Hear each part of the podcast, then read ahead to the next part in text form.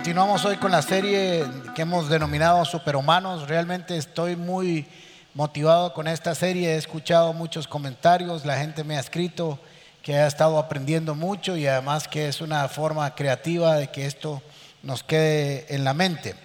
Ah, hoy estamos con la serie número, el capítulo número 3 de la serie y hoy el personaje es Raab.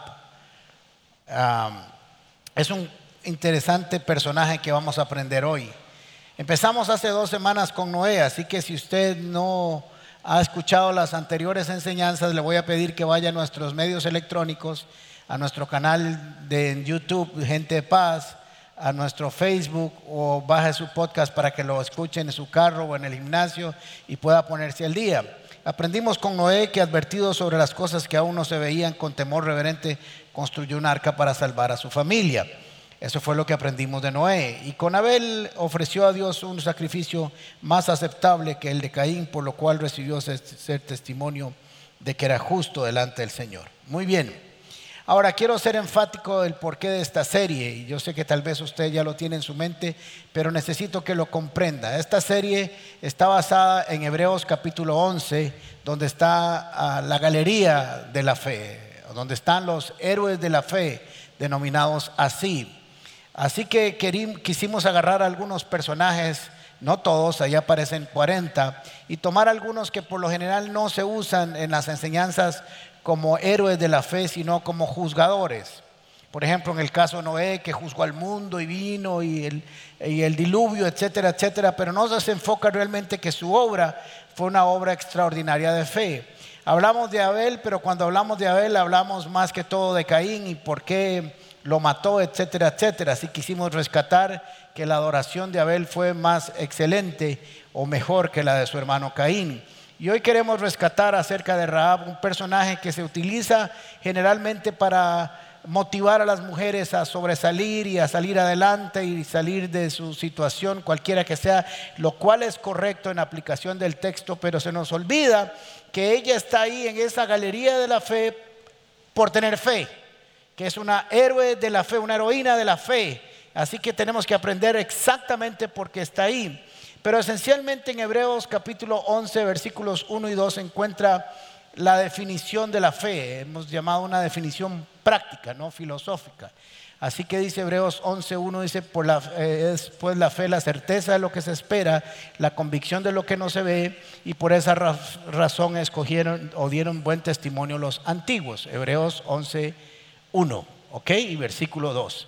Así que en este pasaje nos encontramos y nos dice que el buen testimonio de estos antiguos o de estos personajes del Antiguo Testamento se dio porque tuvieron fe.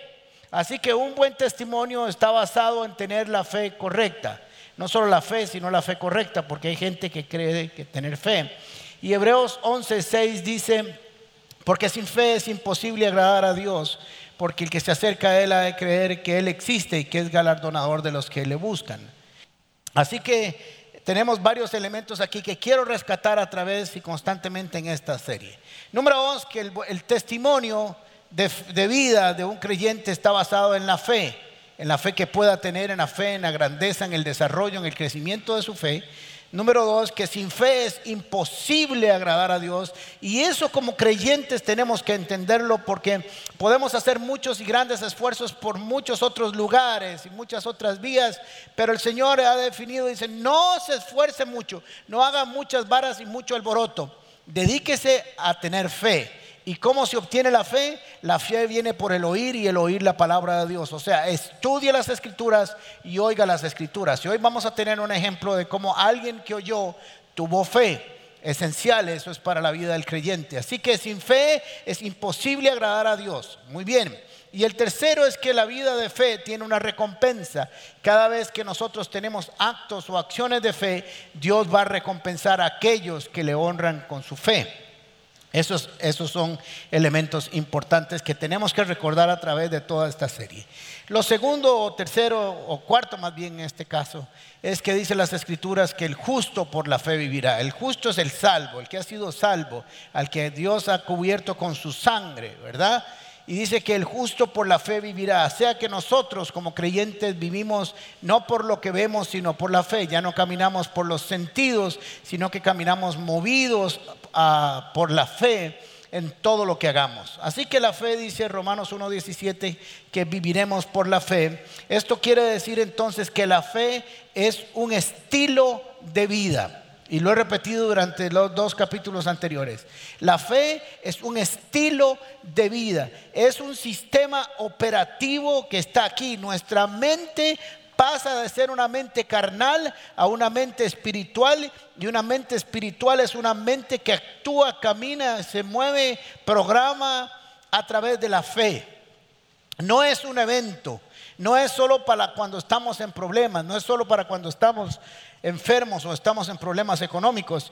La fe está constantemente actuando en nosotros, es la forma en que nosotros vivimos. Así que tenemos que tenerlo eso muy claro porque hemos aprendido mal acerca de la fe, creemos que se usa en momentos específicos se usa en cómo manejamos, en cómo vivimos, en cómo comemos, en cómo tratamos a nuestra esposa, nuestro esposo, nuestros hijos, cómo hacemos negocios, cómo nos comportamos con los vecinos. En todo ese desarrollo de la vida nosotros tenemos que vivir por fe y no por vista. Muy bien. Y la semana pasada agregué una frase adicional y les dije que cómo es posible agradar a Dios solo a través de la fe.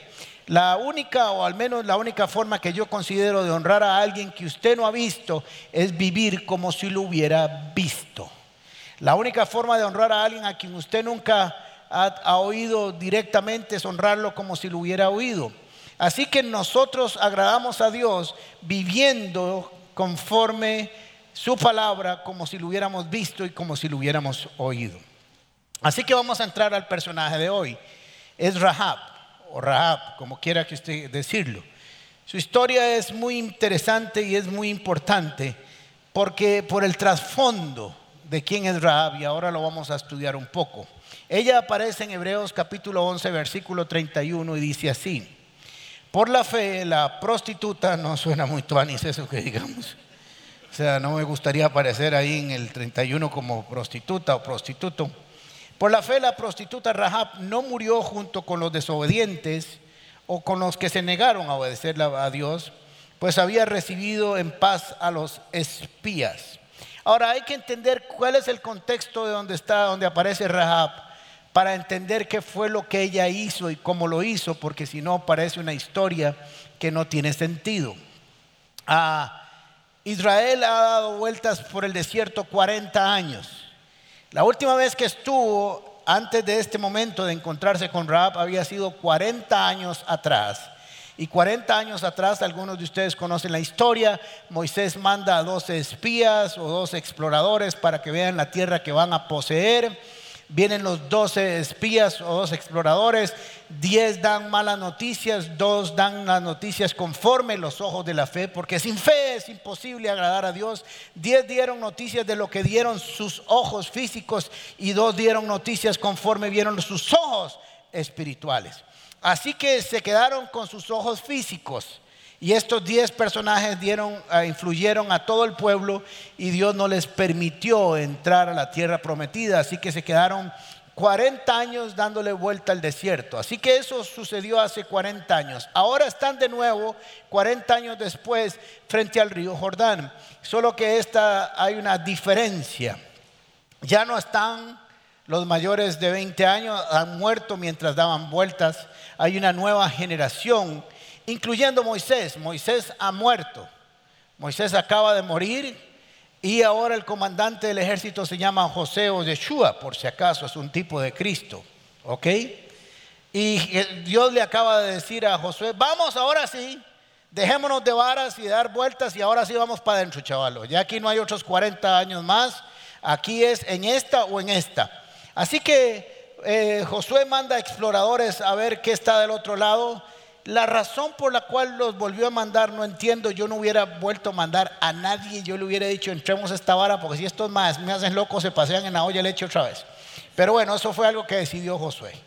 Yo creo que fue parte de la providencia de Dios y ahora les digo por qué. Ahí están en este capítulo 1 de Josué aquellos famosos versículos o pasajes, esfuérzate y sé valiente, no temas ni bañes porque estaré contigo, nadie te dará frente por todos los días de tu vida, que nunca se quiten de estas palabras de la ley ni de día ni de noche, para que todo lo que hagas prospere. Así que todo esto está sucediendo ahí y eh, Josué eh, va a enviar a esta gente. La primera ciudad que se encuentran para pasar al otro lado del Jordán se llama una ciudad amurallada, gigante. Sus muros tenían unos 3 metros de ancho, era algo realmente gigante y estaba a unos 10 o 12 kilómetros de eh, tierra dentro del río Jordán.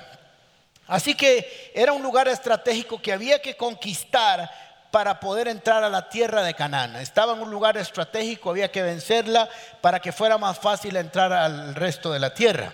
Ellos no conocían esta ciudad, nunca habían entrado, así que tenían que ver qué había allá adentro.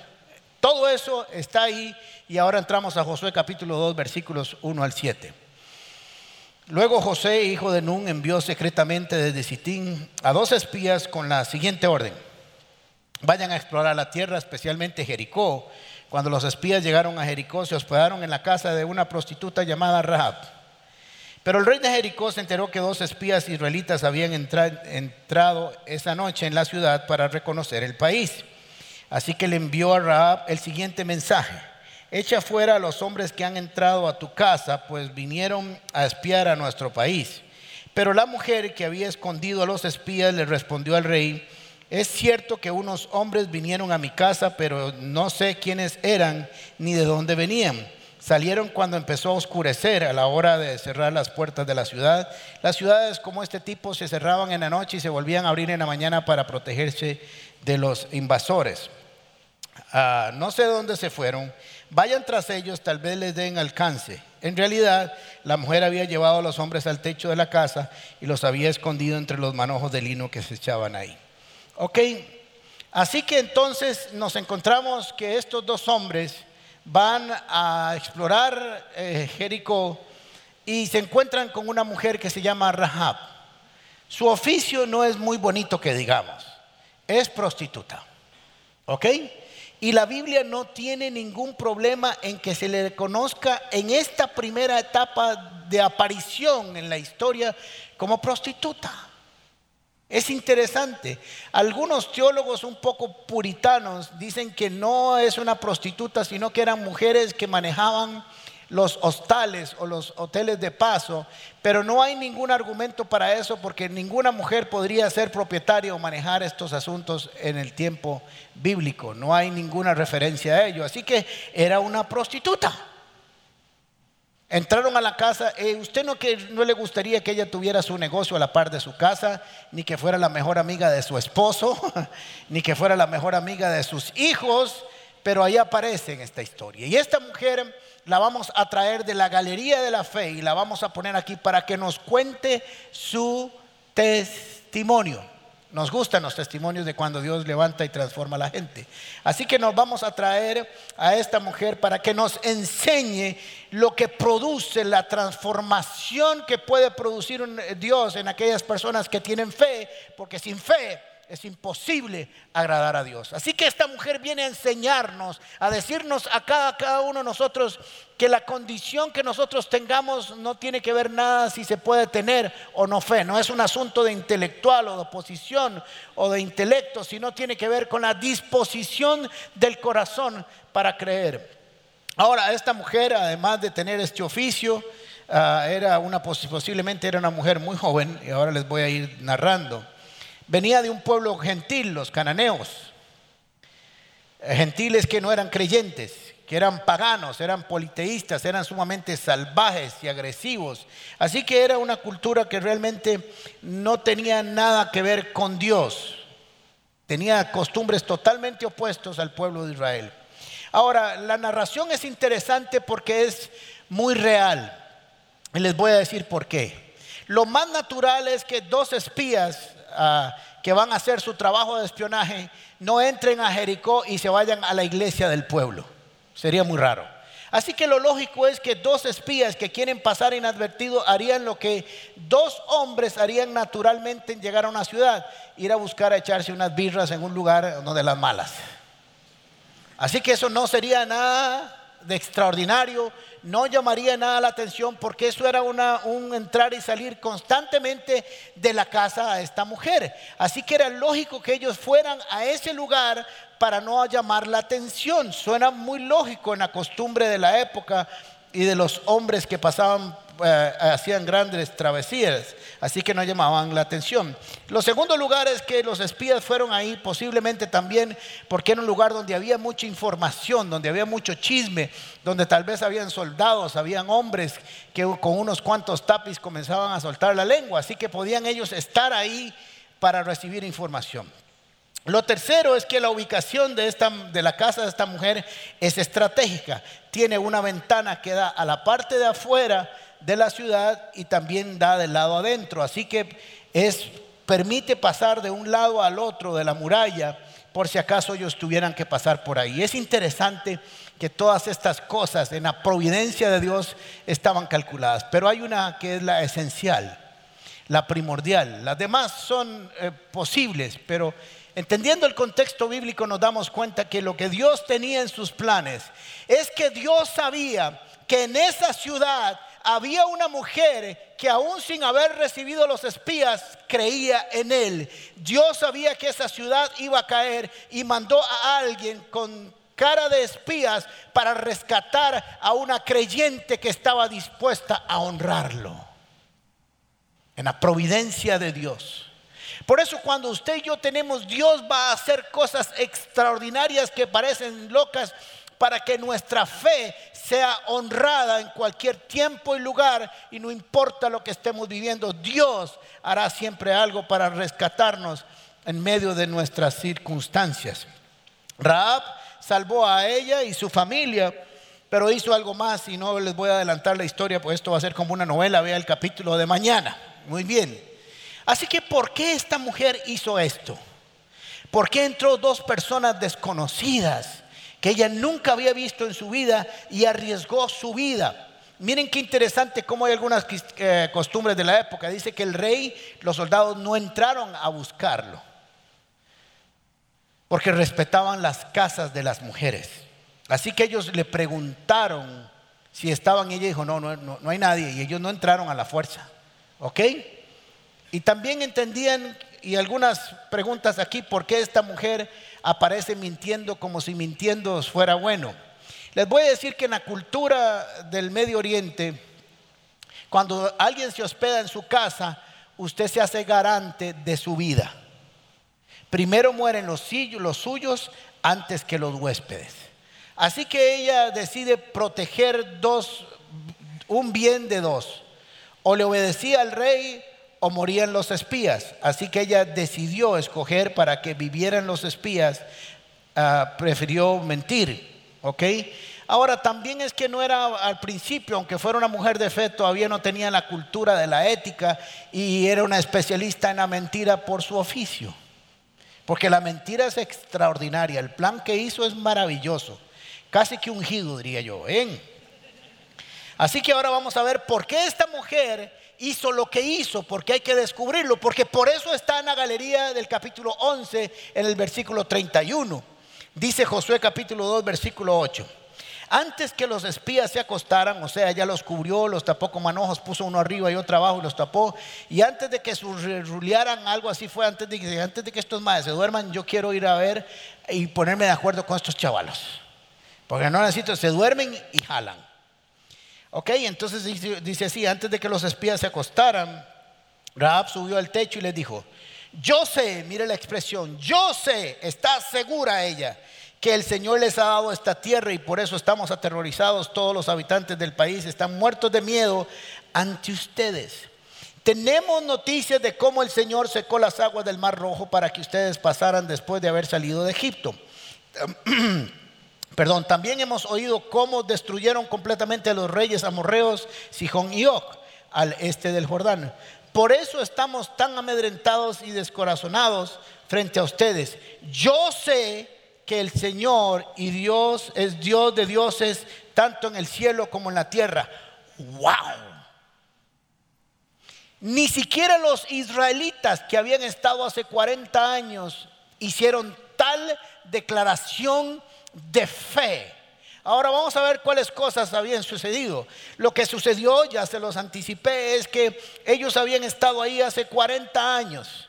O sea que ellos fueron vecinos de Jericó por 40 años. Un millón y medio de israelitas estuvieron a 10 kilómetros de ellos durante 40 años. Así que ella dice, hemos escuchado de lo que Dios ha hecho con ustedes. Así que gente que pasaba por el desierto, algunos israelitas que se daban un paseo por donde ella, tal vez no sabemos, o quienes pasaban por ahí, pero ella había escuchado una historia y la había dado por cierta. Ella no se puso a decir, bueno, nos metieron un cuento de que dicen que ustedes salieron de Egipto y ese cuentazo de que el mar se abrió. No, hombre, ese era el mar de cañas que mide 20 centímetros y ustedes pasaron por 20 centímetros. A mí no me metan ese cuento. Y cuando ganaron los amorreos fue que estaban dormidos, etcétera, etcétera, etcétera. Yo sé, me llegaron las noticias, lo está diciendo de esta forma, y yo las creí ella oyó, la fe viene por el oír. Así que ella dio por sentado que las historias del pueblo que estaba al otro lado del Jordán eran ciertas. Las tomó y las creyó. Creyó que el Señor había abierto eh, el mar y que fue cierto. Y que no fue algo natural, sino algo sobrenatural. Así que esto es muy importante. Además, quiero decirles, ¿alguien conoce la Fundación Raab? ¿Quiénes la conocen aquí? ¿Saben lo que es? La Fundación Raab es una fundación que trata con las mujeres de, que han sido esclavizadas sexualmente en el país. Tienen reconocimiento de la ONU y otras ah, organizaciones mundiales. Es reconocida en todo el mundo y tiene su sede aquí en Costa Rica. Trabaja con las personas que, han sido, que son liberadas de la trata de, las prostitutas y todos que son esclavizadas. La directora viene aquí a la Como, por cierto. Y para honrar este nombre Raab, esta semana les donamos dos millones de colones para que siguieran haciendo su obra con todas las mujeres de este país. ¿Ok? Así que quisimos honrar esta acción de fe con un acto de fe también, ¿verdad? Para que sigan sacando gente de la esclavitud sexual. Muy bien. Así que esta mujer oyó, creyó, confesó, oró, recibió, actuó, obedeció y triunfó y no conocía a Jesús. Nadie le había predicado, no había ido a ningún estudio bíblico. Por eso nosotros a veces hacemos de la fe algo muy complicado y de la práctica de la fe algo muy complicado. Esta mujer hizo cosas extraordinarias que marcaron para el resto de la vida. Ahora mire qué interesante. Ella dijo, tenemos noticias de cómo el Señor secó las aguas del Mar Rojo. O sea, recibimos la información y esta información se volvió en fe. Esta información se volvió en convicción. ¿Cuántas prédicas has escuchado en tu vida? Y ahora viene la regañada, papá. ¿Cuántas predicaciones has escuchado en tu vida? ¿Cuántos estudios bíblicos has escuchado en tu vida? ¿Cuántos sermones has escuchado en tu vida? Y con el amor de Cristo en mi corazón y no pasa absolutamente nada. Hmm. Pero ella dijo, yo lo oí y yo lo creí y nadie me vino a evangelizar. Ahora miren la convicción en la redacción, dice, yo sé que el Señor les ha dado esta tierra. No dijo, yo sé que el Señor se las va a dar, sino dijo, se las ha dado. Yo estoy seguro que ya esta es una tierra de ustedes. Miren su lenguaje, esta es una tierra que les pertenece. Y por si acaso yo quiero ser parte de ese plan extraordinario de Dios para cambiar la vida del pueblo de Israel. Yo quiero ser parte. No dice que lo hará, dice que Dios lo da por sentado. Ahora, aquí hay una aclaración que tiene que ver con la teología. Dice, yo sé que el Señor es Dios de dioses, Dios tanto del cielo y como la tierra.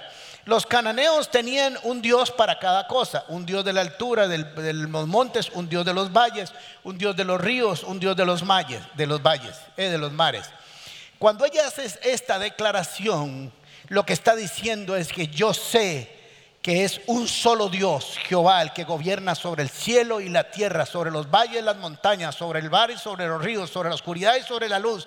Yo sé que hay un solo Dios, que es el Dios sobre todos. ¿Tendría esta mujer una fe extraordinaria para declarar que los dioses de los cananeos no servían para nada delante del Dios de su fe ahora?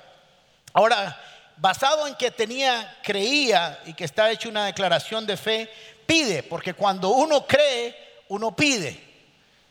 No está mal pedirle al Señor, pero miren lo que ella va a pedir, versículo 12. Por lo tanto, les pido ahora mismo que juren en el nombre del Señor que serán bondadosos con mi familia como yo lo he sido con ustedes. Quiero que me den como garantía una señal de que perdonarán la vida de mis padres, de mis hermanos y de todo el mundo y que juren que no me van a matar. Bien. Aquí ella utiliza una palabra que se llama yeset. Yeset. Yeset es una palabra que significa pacto bondadoso o misericordioso y se relaciona con la gracia.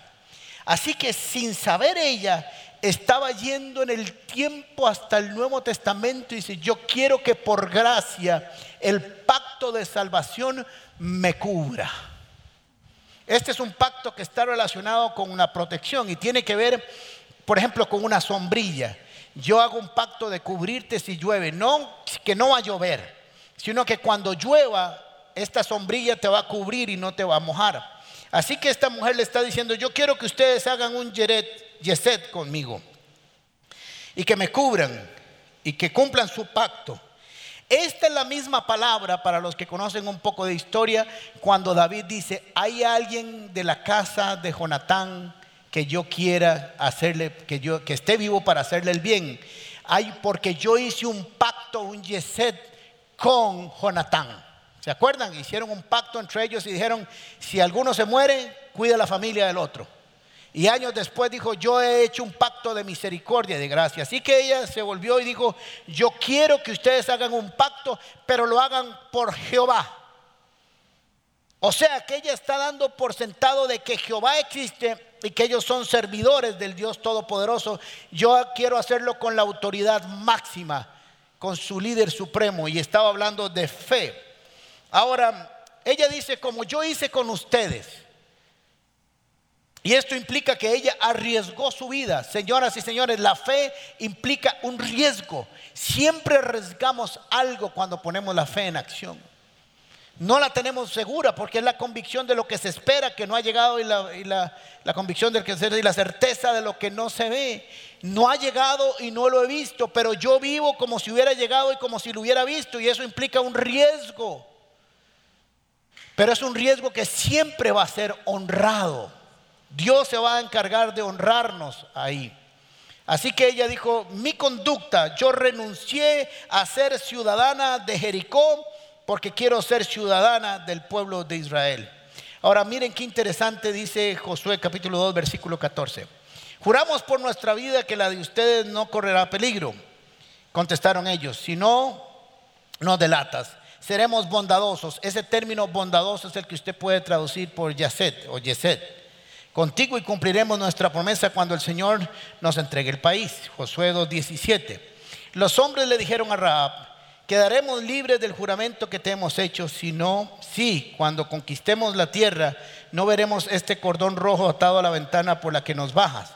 Además, tus padres, tus hermanos y el resto de tu familia deberán estar reunidos en tu casa quien salga de la casa en ese momento será responsable de su propia vida y nosotros seremos inocentes. Solo nos haremos responsables de quienes permanezcan en la casa si alguien se atreve a ponerle las manos encima. Ahora, miren qué interesante porque hacía hace 40 años también, cuando Israel salió, mataron un cordero. ¿Se acuerdan la Pascua? Y le pusieron la sangre del cordero en los linteles, en las puertas, en los marcos de las puertas.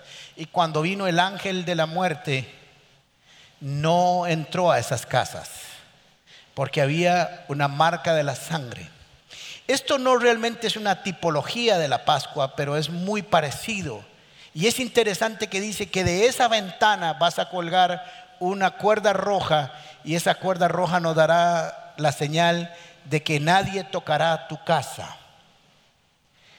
aunque no lo creamos, el pacto de la cruz, del sacrificio del cordero, fue marcado en la casa de Rahab. Y cuando venga el castigo de la muerte, porque el que cree en mí, aunque esté muerto, vivirá. Y no morirá jamás, sino que permanecerá en mi presencia. Así que de alguna manera, esta mujer por fe comienza a ver la manifestación de la gracia de Dios en su salvación. Ahora miren qué interesante porque ya conocemos la historia. Así que se fueron estos hombres a informarle a Josué. Ya se fueron y hicieron todo como ella les dijo. Ahora miren el informe porque el informe es impresionante.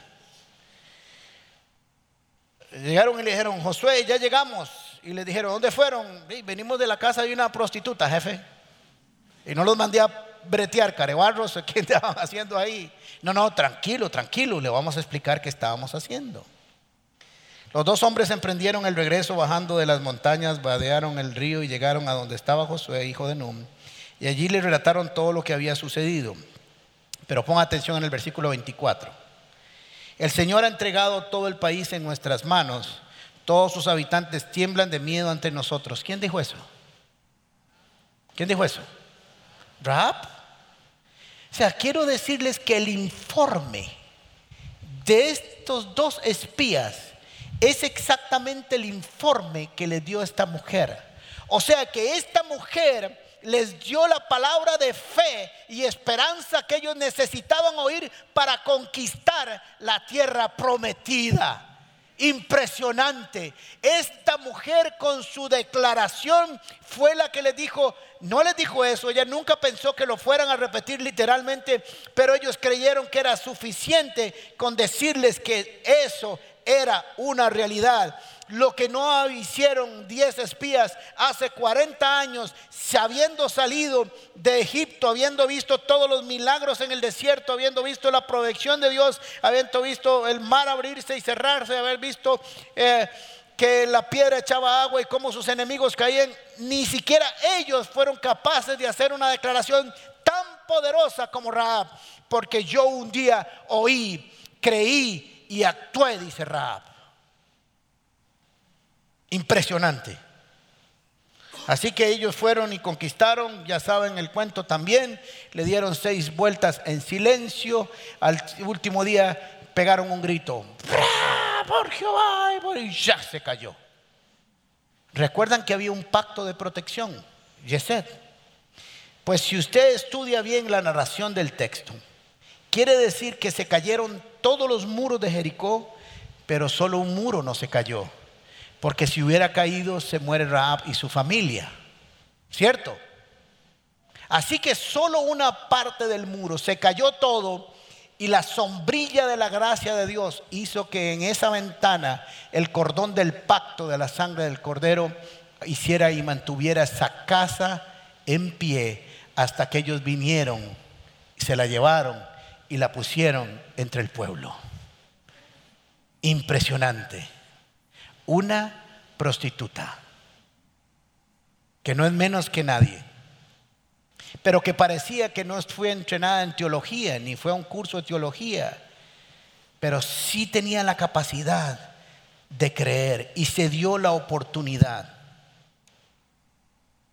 Pero hay algo más en la vida de Raab, en Mateo capítulo 1, versículo 5. Salmón, que no es salmón asado ni al horno, se puede traducir como Salma, es padre de Boaz, cuya madre fue Raab. Boaz es padre de Obed, cuya madre es Ruth. ¿Se acuerda? Mi Dios será mi Dios y mi pueblo será tu pueblo. Y Obed es padre de Isaí e Isaí es padre de David. ¿Alguien me puede decir cómo se traduce esto?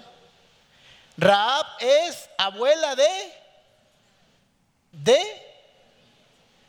el rey David, para los que la están viendo. Ah, la están viendo todos, ¿verdad, Carebarros? Pues yo no veo novelas, dicen todos y todos las ven, ¿verdad? Yo la estoy viendo para sacar información de cómo la están haciendo, está bonita. Yo digo, yo sí reconozco que estoy viendo y después veo la ley del corazón, por si acaso. No, no. Que la dan después. Muy bien. Ahora, miren qué interesante, porque es bisabuela, perdón, de David. Ahora, entiendan esto, esto es impresionante. Esta mujer creyó, le dio la esperanza a Israel.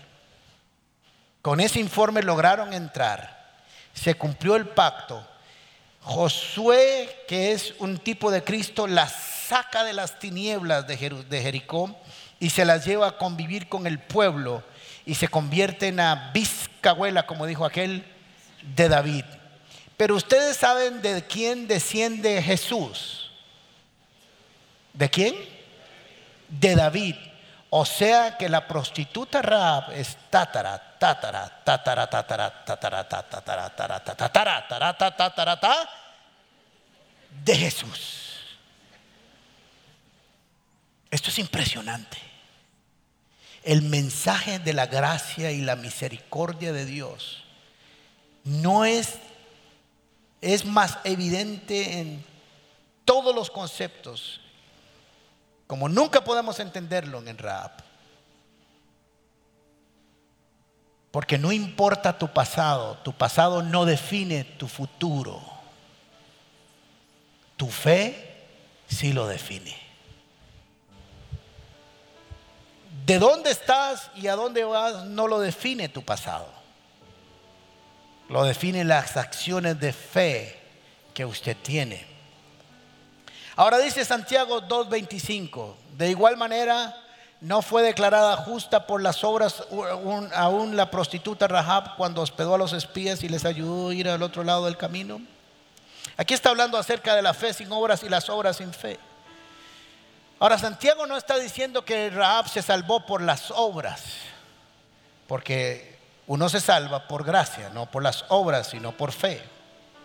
Pero lo que quiere decir Santiago en este capítulo es que la fe de alguien que es salvo se tiene que ver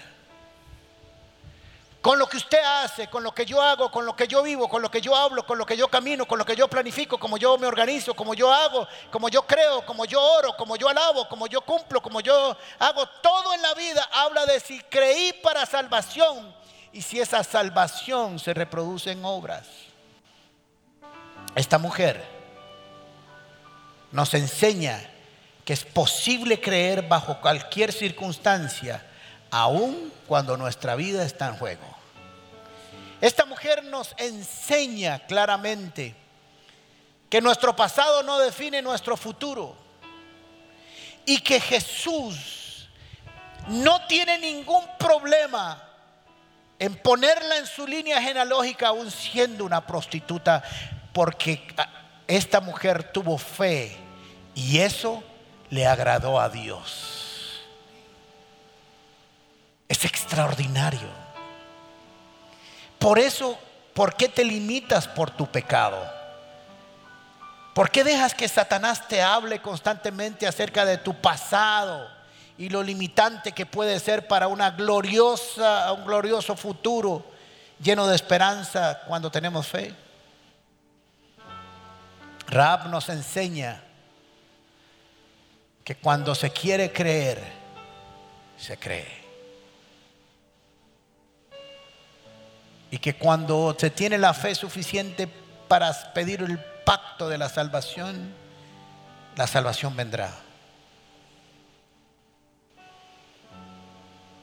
Raab decidió creer y tomó una decisión. Por eso Santiago dice, actuó. Si esta mujer entra al rey de Caná, de, de Jericó, y se da cuenta, matan a ella y su familia por traición a la patria. Pero miren qué interesante porque ella decidió que iba a cambiar de ciudadanía. Que sabía y le había dicho a los espías, yo quiero que cuando ustedes vuelvan el pacto con Dios me cubra. Y no solamente estaba haciendo al pacto de protección referencia, sino al pacto de Dios con el pueblo de Israel. Y el Señor lo cumplió. Lo cumplió tanto que no tuvo problema en hacerla su tatara tatarabuela. como no tiene ningún problema de hacerte a ti su hijo o su hija. Como no se avergüenza de decir que Él es tu Padre.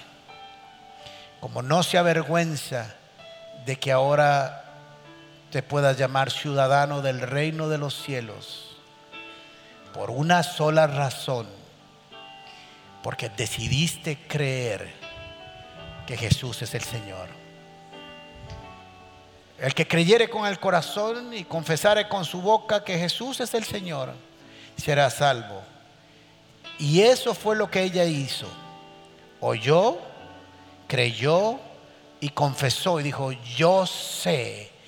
Tres veces lo dice, yo sé, yo estoy convencida de que Dios es el Dios de dioses y el Señor de señores. ¿Cuál es tu vida de fe? ¿Qué has hecho con toda la información que recibes diariamente? Hoy más que nunca estamos expuestos a la palabra de Dios de día y de noche, en el radio, en el Facebook, en la tele, en internet, por todo lado. Hay gente que oye cinco enseñanzas al día aquí con los audífonos, trabajando o haciendo sus cosas. Pero no es solo oír es qué haces con esa información. ¿Cuál es el fruto? Porque dice Santiago que la fe sin obras es muerta. No es suficiente poner un posteo ahí en el Facebook. Ay, yo creo un Señor, qué lindo, qué belleza, caritas, floritas y todo lo demás. Y cositas Y cuando usted se va a verla por un microscopio, se da cuenta que su vida no corresponde a su posteo. Pero esta mujer nos demuestra que cuando uno cree, Dios lo honra. Porque sin fe es imposible agradar a Dios. Cierre sus ojos, por favor, un momento. ¿Qué has hecho con la información? Con la palabra que has oído por años, con sermón tras sermón, Estudio bíblico tras estudio bíblico, casas paz sobre casa paz. Oyendo, recibiendo información constante acerca de Jesús, su obra, los milagros, los profetas, la ley, la gracia, todo eso. ¿Qué haces? ¿Qué has hecho? Porque si eso no termina en acciones, si eso no se refleja en la forma en que vives, es igual que no hubieras oído nunca absolutamente nada. Esta mujer oyó y creyó. Nadie le tocó un día la puerta ni le abrió un tratado de evangelismo. Recibió una convicción profunda de que lo que había escuchado era digno de haber sido puesto en práctica. Y por eso decidió proteger a estos hombres para que cumpliera el Señor su promesa de conquistar la tierra prometida con su pueblo.